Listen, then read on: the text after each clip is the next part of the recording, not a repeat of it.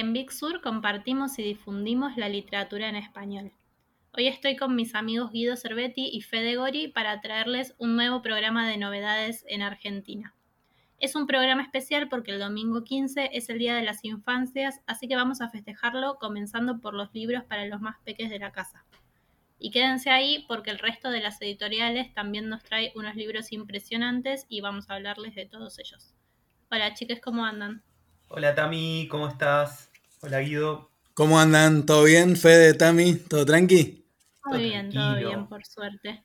Un lindo día gris para hablar de libros. Eh, sí, mejor, y después, después quedarse leyendo un rato. Eh, bueno, Guido, ¿qué tenés por ahí? Que va, sé que vos tenés muy em, leídos y, y probados Los, libros, para niñas. Así es, ya, ya están, están científicamente testeados en casa y en casa de amigues también. Así que nada, arrancamos un poco con, las novedades para los chicos, chicas. Eh, niñas y niños. Arrancamos con Pequeño Editor, que en su colección Los Duraznos, esa colección mítica para bebés, primeros lectores, em, que ya tiene un montón de clásicos, pero que sigue, sigue renovando también todos los años con buenísimas novedades. Hay dos libros nuevos. Uno es Noche toca los platillos, que es un fragmento de un poema de Federico García Lorca, ilustrado por Diego Bianchi, que la verdad es para meterlo en un cuadrito. Si pudiera meter todo el libro en un cuadrito, el poema con las ilustraciones, lo tendría colgado en la pared de mi cuarto. Porque es, me pareció una hermosura. Em, y además, con la ilustración se entiende muy bien el por qué Noche toca los platillos, que es muy hermoso. La particularidad de este libro, muchos de los duraznos atrás tienen un código QR porque muchos son libro canción, entonces viene la canción. Pero la particularidad que tiene este es que el QR te lleva al proceso de ilustración del libro. Y la verdad que es una hermosura también verlo a Diego Bianchi ilustrando y cómo pensó y cómo fue capa a capa armando las ilustraciones para este poema, este fragmento, un poema re lindo de García Lorca. Hermoso, hermoso. Son una belleza las ilustraciones, así que el proceso me imagino que debe estar increíble. El, el proceso, la verdad que sí, es hermoso. Y atrás tiene el poema entero, como de un tirón también. Eh, está muy lindo. El otro libro que saquearon, sacó pequeño en la colección Los Duraznos es Ovejitas, de Roberta y Mico, em, perdón, siempre me, se me lengua la traba, y Pati Aguilera.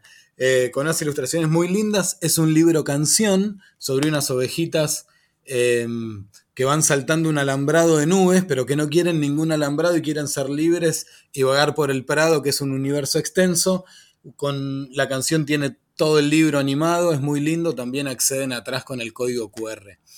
También en esta colección, decía que, ya es un clásico, por suerte se vienen reimprimiendo varios libros y hay muchos en librerías y les recomiendo, no sé, que vayan y busquen, por ejemplo, no sé, del dúo Karma, que son unos cracks totales, te cuento del camino lo que vi, y Big Ben, eh, Ríe Chinito, que salió el mes pasado. Duerme Otro negrito. Duerme negrito.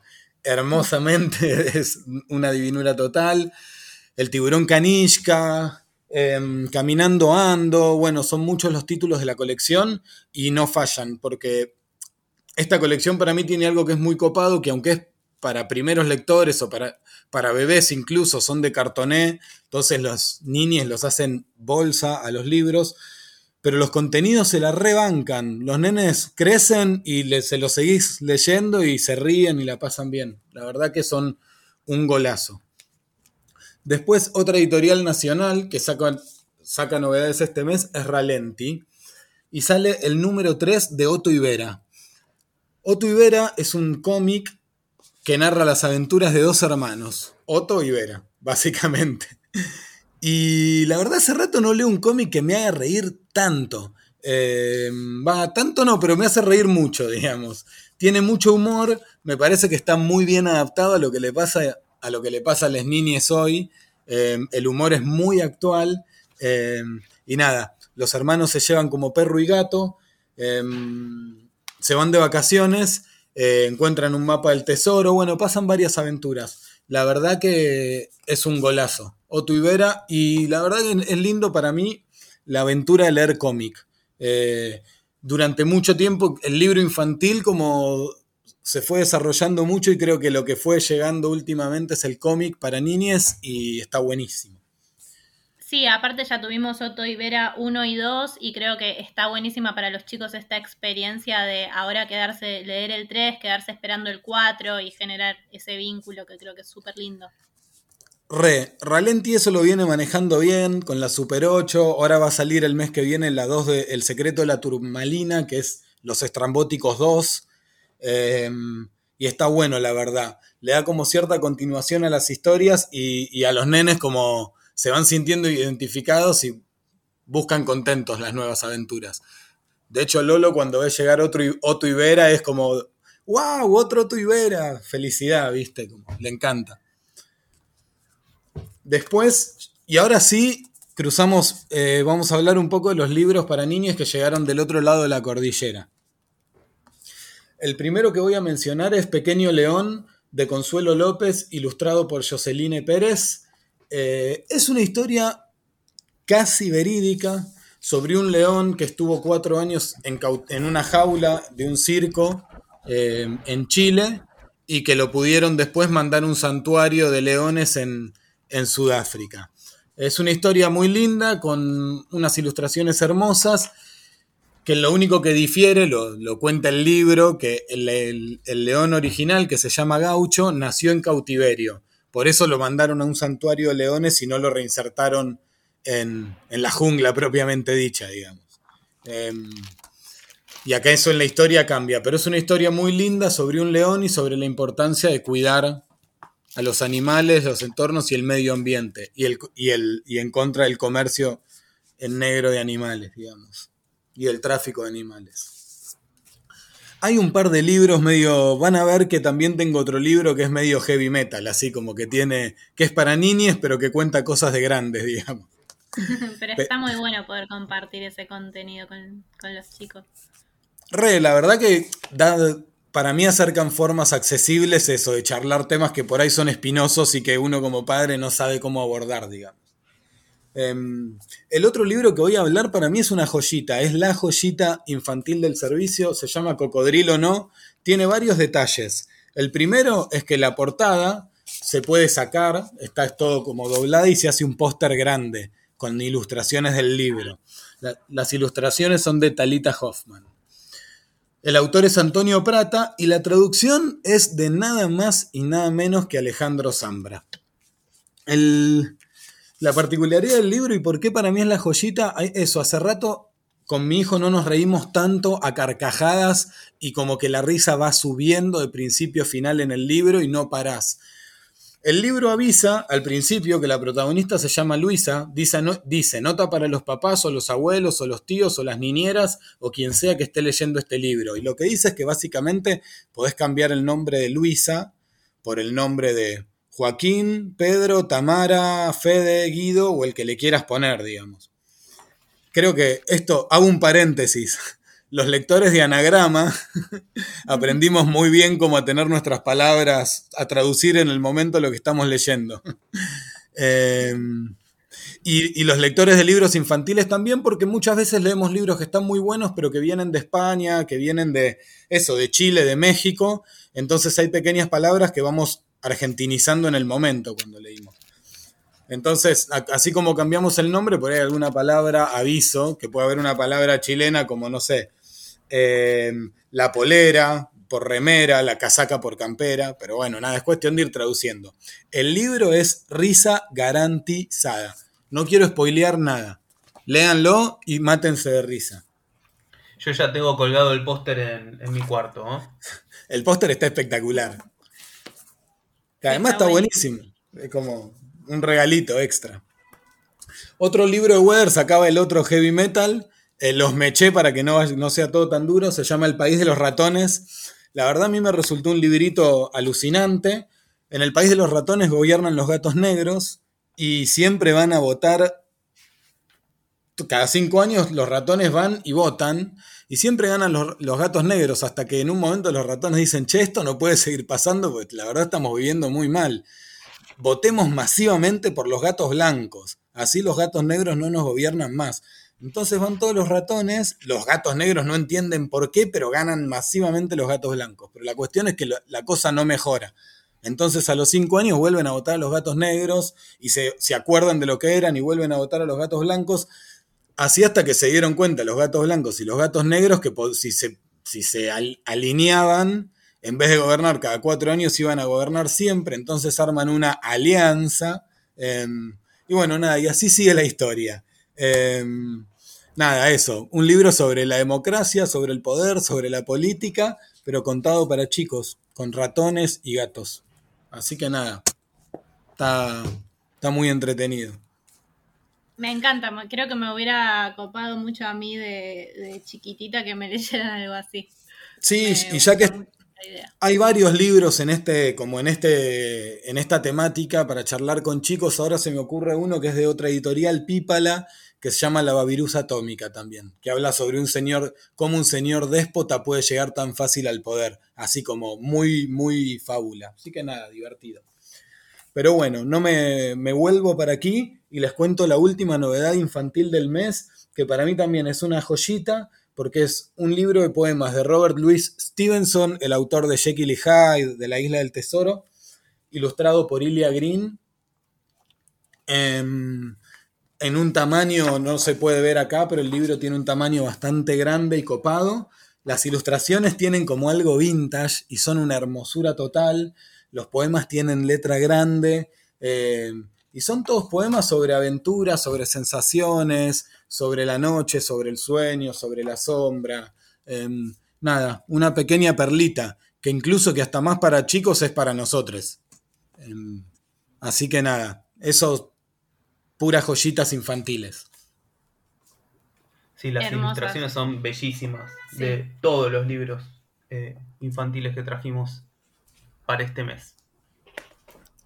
Sí, la verdad que sí, que aprovechando este mes del niño, niñe, eh, infancias, em, tenemos puras joyas y nada, está buenísimo que, que cuando se puedan acercar a una librería los puedan chusmear, porque más allá de que, de que podamos contar de qué se tratan, verlos y ver las ilustraciones y todo el, trabajo de edición hermoso que cada uno tiene, eh, le suma algo que es imposible de, contarlo en radio. Así que le, queda, queda la aventura de ir a la librería a buscarlos.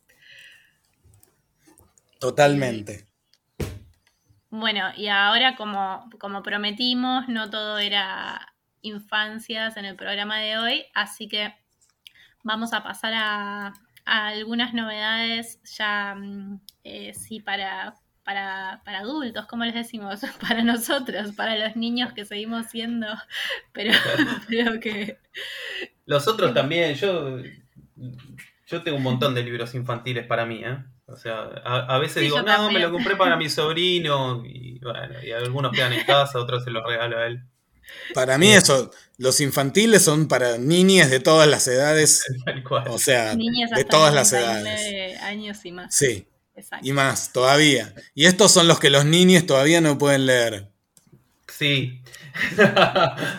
Yo tengo por acá una belleza, una belleza, una belleza, una belleza eh, que es La novedad de Chai, que es la novela manantial de Akaweke Emesi, con traducción de Damián Tulio. Eh, ¿Quién es este autor? Eh, ¿no? Akaweke Emesi nació en Nigeria en 1987.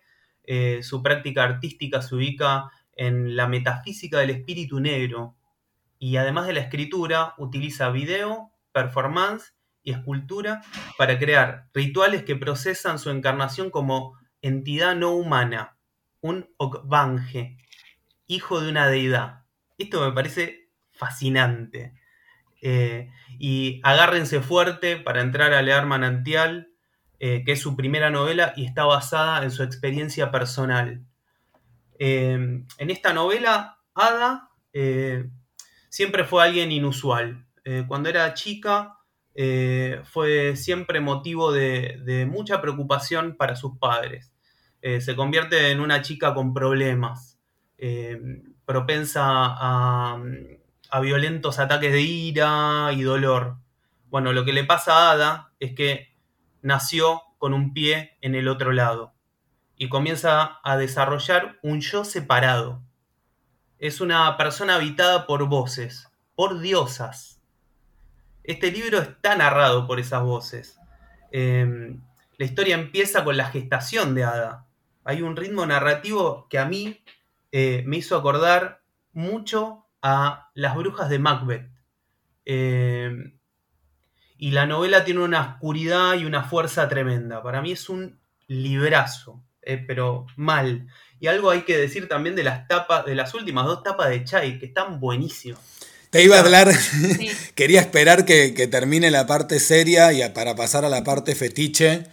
Y, siempre, entre las portadas de Chai, como siempre está el cual es tu favorita y jajaja y esto lo otro.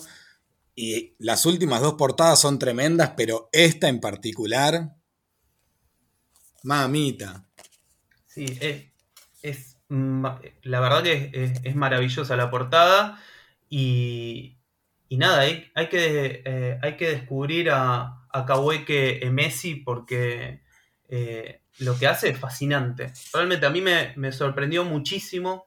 Eh, ya cuando, tanto como cuando los chicos de Chai nos habían hablado o anticipado el libro, me había generado mucha expectativa, pero la superó, la superó mucho el libro. Es, es fascinante.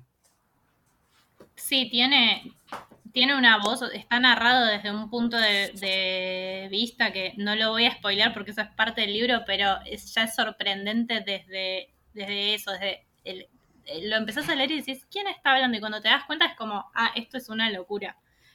y la verdad que sí vale la pena conocer a este autor, eh, esta voz que por lo menos para mí es nueva porque, bueno, no, no estaba traducida, creo, y es lo primero que, llega para conocerle y me parece que es alucinante y que vale la pena un montón. Y como decían, la tapa le hace justicia a un librazo. Y además, otra cosa, o sea, esto, este libro no es realismo mágico, o sea, es la, la, experiencia personal de este autor. Eso, eso es lo que me parece más fascinante del libro. Sí, tal cual. Es, eh, es, es, completamente diferente a lo que estamos acostumbrados a leer y es, es impactante. Creo que es difícil explicarlo, explicar con qué se van a encontrar. Hay que eh, animársele a este libro y está muy bueno. Eh, bueno, tengo algunos libros por acá. Em, iba a decir que el que del que les voy a hablar ahora no tiene nada que ver, pero en verdad es un libro que tiene que ver con cualquier libro, porque mm, es, la novedad de China Editora, que se llama Para ser escritor, y es un libro de Dorotea Brande, que se publicó, si no me equivoco, en 1934 pero tiene, bueno, es, es, un libro como se pueden imaginar por el título que habla sobre la escritura, sobre qué debería eh, hacer un aspirante a escritor para continuar escribiendo y para mostrar sus textos y publicarlos.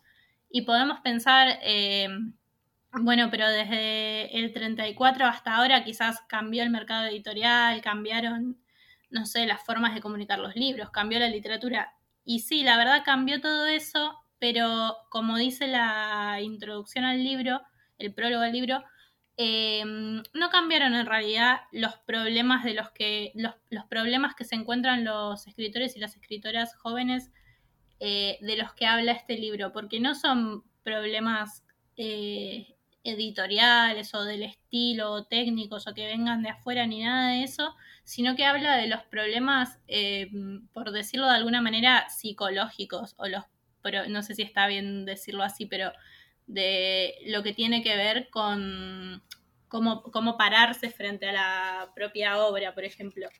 Eh, y comienza hablando de cuatro dificultades que son eh, la dificultad de escribir, la dificultad de creerse autor de un solo libro, la dificultad de ser un escritor ocasional y la de ser un escritor desparejo. Eh, en base a esas cuatro dificultades, que ella dice son las dificultades que, mm, por las que muchos eh, estudiantes o aspirantes escritores iban a consultarla. Ella dice, eran esas y, no eran dificultades técnicas de cómo conjugar un verbo o de cómo cortar un verso, sino que siempre eran esas dificultades. A partir de eso va desarrollando varios capítulos eh, en los que desarrolla formas de superar estos obstáculos. Así que, bueno, un libro para, para todos los interesados en escribir, que seguramente sean muchos. Me parece, sí, además el libro, eso, me parece que por estar escrito en 1934 tiene un enfoque completamente moderno. De hecho, la, la, contratapa habla de escritura creativa, que por ahí soy yo que aterrizo ahora en este mundo, pero me parece que es algo bastante moderno, como esto de estudiar escritura creativa. Em, sí, sí, tal cual. Es el enfoque actual. Exacto, me parece que tiene que ver con el enfoque actual y tiene un montón de cuestiones eso, para destrabar em, la escritura, digamos. Nada, me parece que está buenísimo. Sí, la, verdad sí, como un libro para acercarse y descubrirlo porque tiene un, montón de, de cosas para apropiarse y, mm, después de escribir o hacer un, proceso de escritura a partir de eso, la verdad, muy recomendable.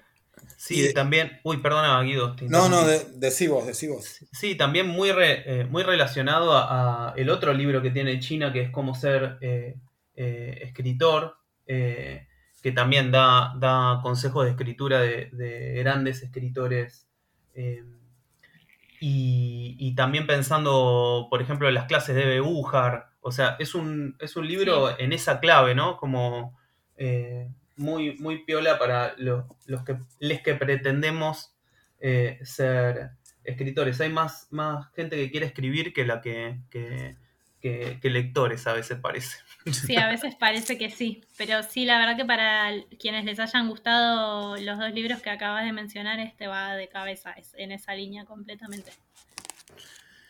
Y no, lo que yo iba a decir, Tami, que vos decías que ibas a hablar de un libro que no tiene que ver con nada de lo que veníamos hablando, pero tiene que ver con todo, pero sí me parece que tiene mucho que ver con el libro de Eterna de Perec y Olipo. Sí, bueno, eso iba a decir, hablando de de procesos de escritura, creo que este es otro libro que a cualquier lector interesado en, los procesos de escritura y en leer, eh, voy a decir la gran, literatura, pero me parece que es algo que parece vacío o exagerado, pero la verdad que eh, de qué hablamos cuando hablamos de gran literatura si no hablamos no de, por ejemplo, Perec y el Oulipo, eh, así que este libro de eterna cadencia, El viaje de invierno y sus continuaciones, de George Perec y el Oulipo, traducido por Eduardo Berti, que es justamente eh, un argentino miembro del, del, Oulipo, ¿no? este grupo de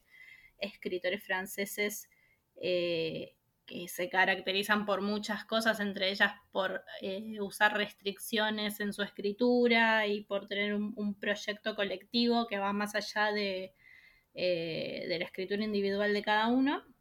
Eh, y bueno, este libro es un, reflejo, eh, creo, un reflejo de eso en el mejor de los sentidos, porque justamente el viaje de invierno es el primer relato y es el que escribió Perec.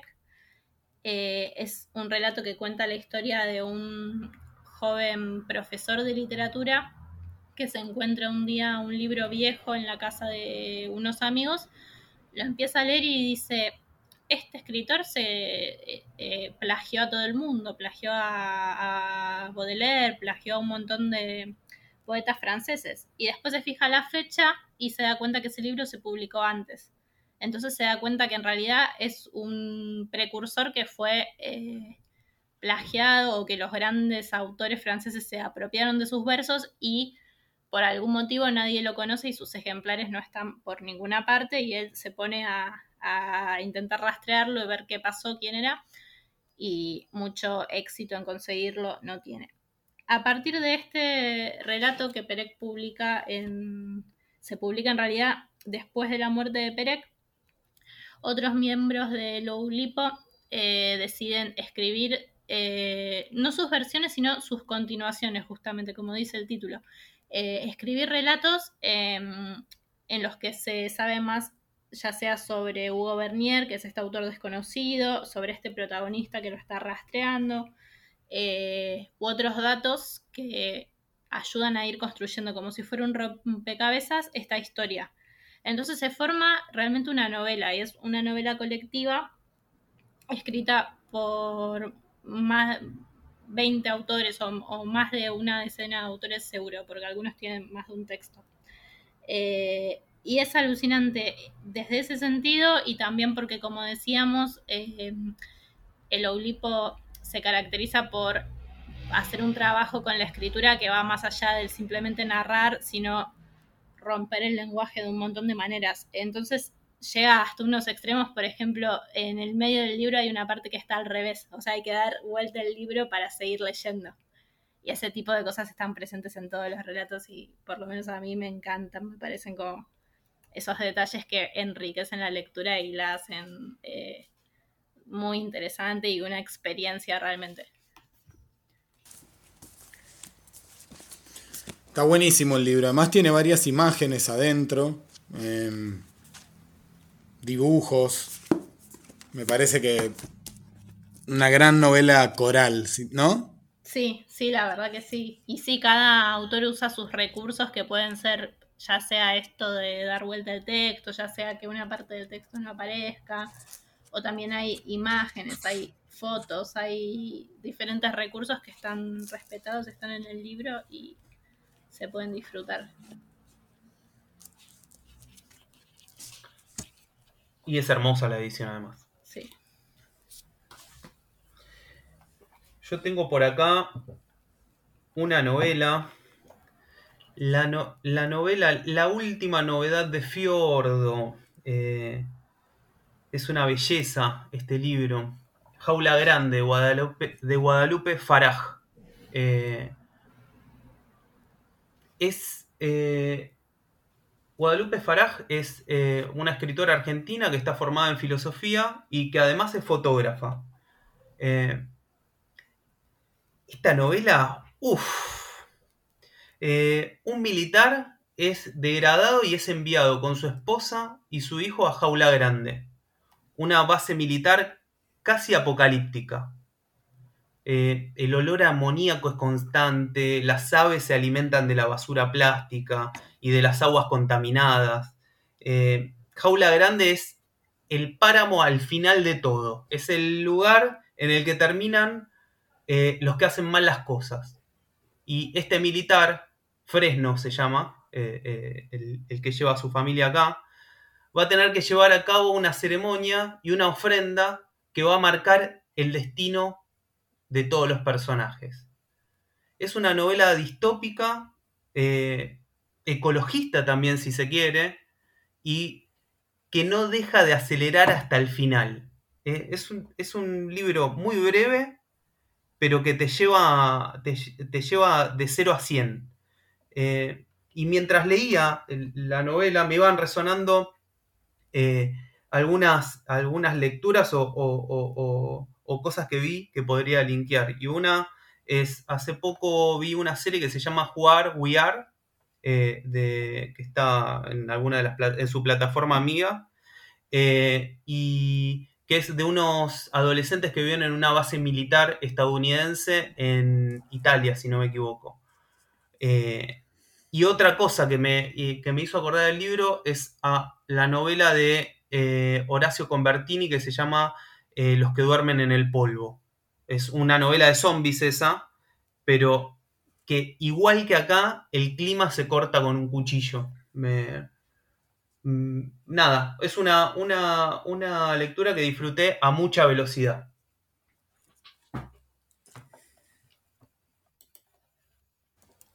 Buenísimo, sí, siempre, siempre una nueva novela de Fiordo es algo que da, muchas ganas de enseguida leerla. Eh, es una novela bastante breve de esas que creo que te te puedes llegar a leer de una sentada. Eh, y este, este clima apocalíptico que vienen teniendo algunos libros de Fiordo, ¿no? Estoy pensando en Las flores que abren de noche de Tomás Downey, donde también hay como un enrarecimiento en cada cuento. Eh, creo que es, es un es, es, como una arista por la que siempre está bueno leer, no sé, a mí me encanta. Está muy, está muy, muy, muy buena Jaula Grande.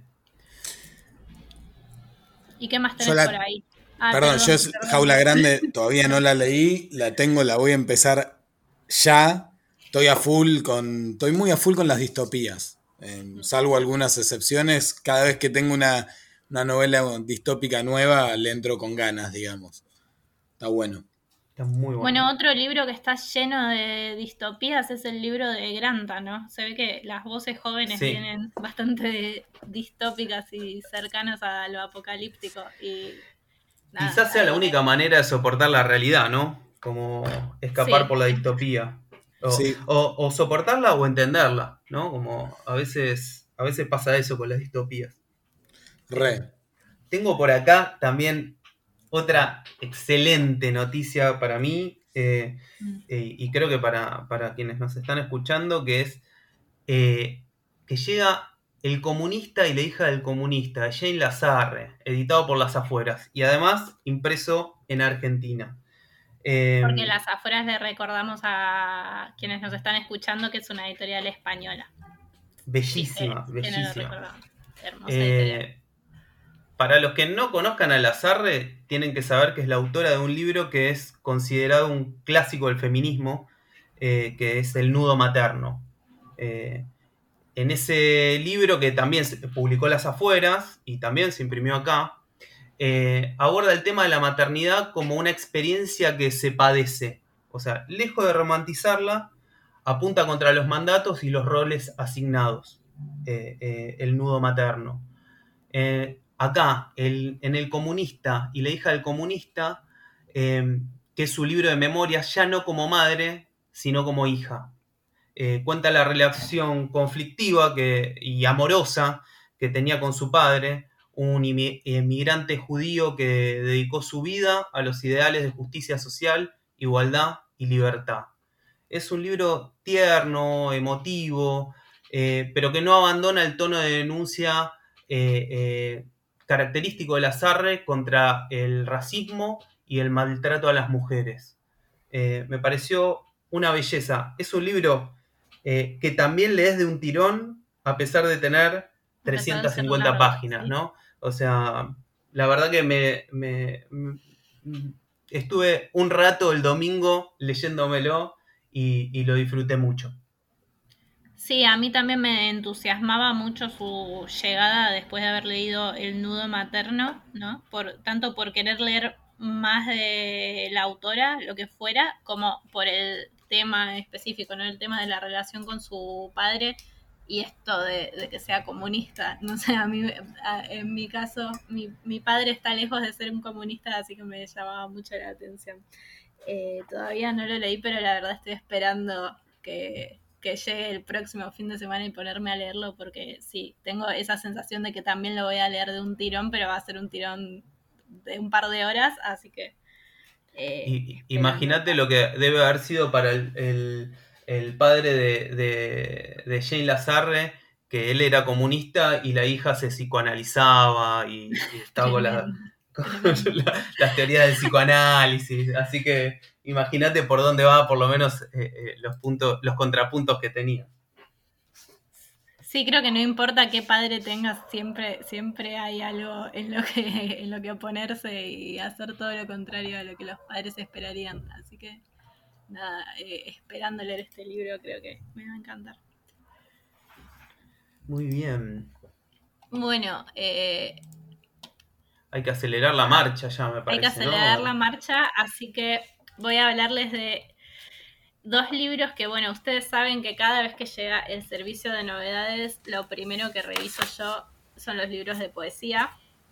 Y esta vez me puse muy contenta porque había dos y uno de ellos era de una, una, de mi, una escritora que, si bien conocí hace nada más un par de años, se está volviendo una de mis escritoras preferidas. Y es la escritora chilena Elvira Hernández. Eh, este libro, que se llama Estado de Sitio, está publicado por UDP, Universidad Diego Portales, no llega de Chile, claro. Eh, incluye tres libros adentro, en realidad eh, dos libros y un poema, podemos decir. Santiago Guaria, que es un libro que ella publicó, ahora no tengo la fecha, pero hace, hace ya bastantes años. Santiago Rabia, que es un libro más reciente en el que se cuenta en el, en el prólogo de este libro que mm, Elvira se había comprometido con una editorial cartonera, si no me equivoco, o una editorial militante, a presentar un texto nuevo y, se, les había dicho que no estaba pudiendo entregarlo porque se había quedado muda, o sea, muda de escritura, no estaba pudiendo escribir. Y de repente escribió de un tirón un poema largo que se llama Santiago Rabia, que es increíble, que es el, segundo texto de este libro, y el último es Ciudad Cero, que es un texto que permanecía inédito hasta que se publicó en este volumen. Eh, bueno, para quienes no conocen, Elvira Hernández es una autora muy política, profundamente política y profundamente atravesada por todo lo que pasó en Chile desde los 70, desde la dictadura, desde esa época hasta ahora, siempre comprometida y todos o casi todos sus poemas, porque tiene algunos que son más cotidianos o, sobre otros temas también muy bellos, pero la mayoría de sus textos tienen un compromiso político eh, que está escrito de una manera que a mí me fascina. Eh, uno de sus libros, no sé si más conocidos, pero creo que su primer libro, uno de sus primeros libros se llama La bandera de Chile y fue un libro que circuló fotocopiado cuando ese tipo de texto no podía leerse, ni publicarse, ni circularse, y habla sobre la bandera de Chile. Creo que ya leímos, si no me equivoco, en algún podcast algún fragmento. Eh, bueno, les voy a leer un fragmento de, de Ciudad Cero. Es un fragmento, Fede, que sé que a vos te gusta mucho porque me lo comentaste. No es centro plaza de armas en estos lotes esparcidos, rumas asonantadas sin voz, ni lo será esa otra plaza separadora de barrios asimétricos, capitana de tanta atención donde se cruzan rieles y líneas que pueden importar los números y simbolismos. La hollada donde ardió de todo, alborozó lava de un submundo no visto ni por asomo, y era rayo, luz aurora, ¿Acaso debía imperar la ceguera para que se perdieran tantos ojos? Repartija de frases en chorrera en busca de lazarillos, pancartas pisoteadas, desalojadas, cabezas revueltas, y en la tronadura y el júbilo, Violeta Parra se hacía humo y ceniza, oscuridad y ascua. Belleza total. Belleza es una autora impactante para mí. una, de verdad se está volviendo una de mis autoras favoritas. Todo lo que leo de ella me fascina. Y me indispensable para mí leer a las autoras chilenas, ¿no? tanto que se habló durante años y años de los autores chilenos y bueno, ellas estaban también ahí y siguen estando. Em, y bueno, les dije que teníamos dos libros de poesía, así que voy con el otro. Eh, este es un libro que la verdad me causó mucha curiosidad porque es un libro de la editorial Mil Gotas que se dedica sobre todo a la literatura china. Eh, así que son poemas de un poeta chino. Lo voy a pronunciar espantosamente, pero según entiendo yo se llama Ocean Xiange. El libro se llama La mitad de la mitad.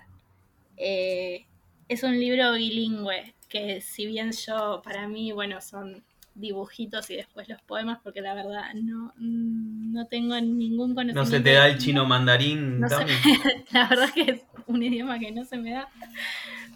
Pero creo que para quienes estudian chino debe ser una oportunidad buenísima porque me imagino que no debe ser muy fácil conseguir libros en chino y poesía en chino. Así que supongo que quienes quienes puedan leer, además de, la traducción, leer también los poemas en chino, van a quedar fascinados. Y bueno, quienes solamente podemos leer la traducción, también podemos hacerlo. Y es un libro que La verdad está buenísimo. Eh, algo que también me sorprendió, por ejemplo, bueno, antes de decir esto quería decir que él usa metáforas felinas, hay tigres, jaguares, eh, felinos enormes en sus poemas representando un montón de cosas. Y el primero de los poemas habla justamente de otro autor que, también eh, los tigres, no, no los felinos están en general, sino el tigre era una de sus imágenes recurrentes, que es nada menos que Borges. Y ustedes dirán, wow, un poeta chino hablando de Borges. Sí, yo me sorprendí, la verdad, pero nada, ese es el primer poema y me encantó. Y después tiene otros poemas que también me sorprendieron por... Eh, bueno, todo, yo digo me sorprendieron, en realidad la verdad que todo me iba a sorprender porque no, no lo había leído para nada y no conozco mucho de poesía china, que ahora creo que voy a intentar conocer más porque la verdad me encantó. Y voy a leer un, un fragmento de un poema muy, muy breve que me hizo un poco de gracia y me gustó mucho. Alguien se quitó sus alpargatas de cuero, las cambió por unos Nike. No por ponerte zapatos de marca, dijo el hombre, dejarás atrás al jaguar. Excelente. Me encantó eso. Tiene, tiene algo además que trabaja mucho con, lo cotidiano, eh, mezcla un poco la, filosofía china con, la cultura occidental y tiene, no sé, tiene la capacidad de eh, eh, que al contarte la caída de, unas llaves al piso, te traslade a un lugar totalmente impensado como lector. Eh, a, mí, a mí me sorprendió mucho también eh, este escritor. Sí, esas referencias a la cultura occidental como esto de los Nike me, gustaron mucho, me interpelaron de un, modo, me interpelaron como occidental creo, y nada, me, me, pareció una poesía muy atractiva y de la que quiero leer un montón más. Eh, bueno, y hablando de poetas, les dije que iba a hablar de dos libros, pero en realidad iba a hablar de tres este no es un libro de poesía, pero es eh, un libro de o sobre, no sé cómo, cómo caracterizarlo ahora, van a saber por qué, eh, sobre Enrique Lin. En verdad no es sobre él, sino que son conversaciones. Es un libro de entrevistas que le hizo durante varios años Pedro Lastra. Incluso se las fue haciendo en diferentes lugares del mundo. Eh, son conversaciones que, bueno, conversaciones reunidas de la verdad toda una vida de estos dos grandes y en una, en una edición, perdón, de eh, la editorial de Universidad de Valparaíso, que como sabrán quienes hayan visto o tenido alguno de sus libros, son siempre unas ediciones increíbles. Tiene unas ilustraciones metalizadas en la tapa. Es un libro que viene hasta con un señalador de tela adentro. Una cosa increíble tiene un apéndice en el que hay ilustraciones, manuscritos, fotos, cartas, un poema inédito. Así que un, un libro para no perderse. Sí, además, para mí lo que tiene interesante es que excede un poco la literatura, porque es Lin muchas veces hablando de artes visuales y, de otras disciplinas del arte, y justo lo mencionaste a Borges, y una de las conversaciones más interesantes que tiene con, con Pedro Lastra es justamente sobre Borges. Em, Así que nada, es, un libro muy lindo, la verdad. La verdad que sí. Eh, bueno, ¿qué les queda por ahí? Yo tengo por acá un libro que tengo muchas ganas de leer de eh, Flavio Lopresti, que son los nombres. Es un libro de cuentos editado por Obloshka. Eh, tengo muchas ganas de leer este libro porque conozco al autor por dos libros. Es un escritor cordobés que tiene en China editado Recuerdos de Córdoba y tiene Los Veranos por 17 Grises. Eh, este es un libro de 8 cuentos eh, y por lo que estuve mirando son cuentos que están separados entre la vida y la literatura, ¿no? y, y, nada, tengo muchísimas ganas de leerlo a Flavio Lopresti. Buenísimo, yo también tengo ganas, muchas ganas de leerlo, la verdad. Eh, yo no sé si alguien tiene hay alguna cosa más, antes de la joyita que tengo yo. Hay, hay una más que... eh, Acá, el de, mm, de Roneo. Ahí va. científica. Qué linda editorial Roneo, que llegó hace poco y tiene una- unos libros muy lindos. Bellísimos. Este, ah, eh, de vuelta, el tema de, de la pronunciación. Eh, Sí. Metafísica y ficción extracientífica de Quentin Melassois, se dirá, ¿no? Es un escritor, eh, ¿no? Melassois, Melassois, Melassois, ¿no? La- la- creo que es. Melazo. Creo que es. Melassois. Bueno, la- las pronunciaciones extranjeras Sí, no, ya saben me- que las debemos. Yo, a mí se me da más el chino mandarín que, que el francés, debo reconocer. Eh, Nos pueden dejar comentarios diciendo cómo se pronuncian los autores, así aprendemos. Tal cual, y, y te- aceptamos canjes también en, en academias de, de idiomas, idiomas. Todo, lo que, todo lo que sea eh, posible. Eh, bueno, este es un escritor eh, francés que nació en París en el 67, que es doctor en filosofía, que da clases en la Universidad de París y es una estrella en ascenso de la filosofía francesa. Eh, fue discípulo de Badiou y es uno de los referentes principales del realismo especulativo. Eh, en este texto el autor intenta establecer una diferencia de índole metafísica entre dos regímenes el de, ficción, entre eh, la ciencia ficción y la ficción extracientífica. Eh, para eso parte de el relato La bola de billar de Isaac Asimov, que también está incluido íntegro en el libro. Y, lo que se pregunta el autor es, eh, y que trata de contestar, es, ¿es posible habitar esta clase de mundos de ficción? Es muy interesante eh, lo, lo que plantea y es, y, son charlas que él dio en la universidad que están compiladas por, por primera vez como, como libro. Sí, súper interesante lo que nos contás, Fede. La verdad, atentos con Editorial Roneo, que nos están llegando sus primeros libros desde Chile, los primeros que nos llegan. Y mm, la verdad que es muy un universo interesantísimo y nada, muchas ganas de leerlo y de introducirme en ese universo. ¿Cuál?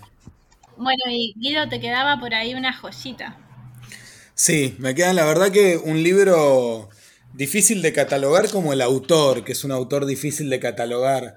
Viendo una, una- una entrevista a él, lo presentan, el, el- el entrevistador le pregunta a este autor, que es Patricio Salinas, em, lo presenta como fotógrafo, sociólogo y un montón de, de etiquetas. ¿Y qué más? Le pregunta, ¿qué sos? Y él, Patricio, dice, y básicamente vagabundo, errante y se ríe un poco, como que rehúsa las etiquetas. Él también tiene, además del libro que les voy a contar, tiene un libro muy hermoso que se llama Los últimos días de Walter Benjamin, que también es una crónica fotográfica. Este libro se llama Atacama, Geometría de un cautiverio. Está editado por Zaposcat, una editorial exquisita de Chile. Y lo primero que dice, el libro tiene una serie de textos, en el medio tiene un cuerpo grande de fotografías impactantes y después tiene los textos en edición en inglés. Es un libro bilingüe. Lo primero que hice fue ver las fotografías y primero me preguntaba por qué no hay gente en ninguna de las fotografías. Entiendo que es Atacama, que es el desierto, un montón de cuestiones, pero la verdad hay un halo de misterio, hay números, hay como una ciudad derrumbada, alambres de púa, eh, como una ciudad fantasma. Después de ver todas las fotos, empiezo a leer los textos. El primero de los textos habla de que todos los, de que todas las grandes, todos los grandes movimientos sociales, todas las grandes, lo- los, los momentos cúlmine de la sociedad tienen sus imágenes como características. Eh, la bomba atómica, la revolución francesa, eh, habla de un montón de, de- Habla de Didi Uberman y de la importancia de la imagen en estos contextos. Y el segundo texto, cuando abro el segundo texto, se llama Una sombra inevitable, eh, de Patricio Salinas, también el autor del libro, porque también hay algunos otros textos, hay dos textos de otros autores. Me encuentro con esto. A mediados de noviembre de 1973, dos meses después del golpe militar en Chile, fui trasladado en el barco Andalien junto a otros 500 prisioneros desde Valparaíso a Antofagasta, y más tarde en camiones militares hasta Chacabuco, un ex pueblo salitrero abandonado y cercado con alambradas y campos de minas en medio del desierto de Atacama. Me ubicaron en una de las casas de adobe en el pabellón 23. Mis pertenencias eran, además de la ropa que portaba, un cepillo de dientes, tres frazadas, un pocillo, un jarro y una cuchara. Mi habitación de 20 metros cuadrados era compartida por cinco compañeros más, más el suelo era de tierra y tenía dos camarotes de madera de tres pisos cada uno. La ventana, sin vidrios, la cubría una arpillera. En las listas figuraba como el prisionero número 32. Entonces, a partir de ahí, nada, arma una crónica que le da cuerpo, si se quiere, a las fotografías. Me pareció un libro sumamente impactante. Eh, las fotografías tienen una profundidad increíble. Em, y nada, que recomiendo mucho. Es un libro apaisado, grande, como no muy cómodo de leer, pero muy cómodo y hermoso para poder ver una fotografía dentro de un libro como lo mejor que se pueda, digamos. Em, por el formato de las fotos y el tipo de fotos, creo que el formato apaisado se justifica y me parece un librazo. Sí, un libro álbum muy cuidado desde ese aspecto visual. También el papel es un, papel eh, muy donde se aprecian muy bien las fotografías, está muy, muy lindo, la verdad. Y es bilingüe también, o sea, atrás está eh, en inglés, eh, lo que, lo que, qué difícil, yo iba a decir, qué difícil decir de un libro que, que, se vincula al horror de la, de la, dictadura, decir que es un libro hermoso, ¿no?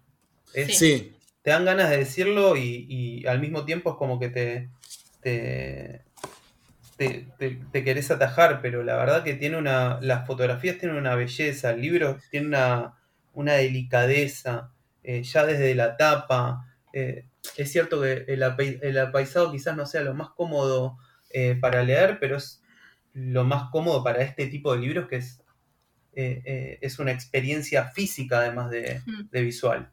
Sí, y no eso, y, excede Chile, digo, habla de los horrores de la humanidad también, pero creo que también lo que decías de, es verdad, catalogar de bello un libro que habla sobre estas cuestiones es raro, pero no deja de ser bello rescatar arte y memoria, sobre todo, y traer estas voces desde el pasado para, para alumbrar el presente y para entenderlo. Justo con lo, de las distopías hablábamos de, libros que nos ayudan a entender em, y parados del presente para entender creo que no hay nada mejor que, que bucear en la memoria, en el pasado y en las distopías para ver a dónde podemos terminar con todo eso que venimos acarreando, digamos, ¿no?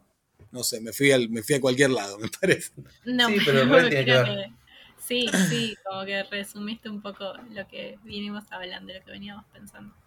Bueno, chicos, eh, la verdad hablamos de un montón de libros. Creo que quienes nos están escuchando se deben haber quedado como pensando por lo menos en alguno, en quiero ir a la librería y encontrármelo. Aparte muchos libros para ver, para, para ver, para tocar, para... Bueno, los, los que son para las infancias sobre todo, ¿no? Pero también algunos como este último. Eh, bueno, como siempre, un placer charlar con ustedes, chicos. Lo mismo, Tami. Eh, un abrazo enorme, un saludo a todas y todos los que nos están escuchando y que, y que la lectura los acompañe. Así es, que la lectura los acompañe y nos escuchamos pronto. Chao. Nos escuchamos y nos leemos. Gracias a todos. Chao.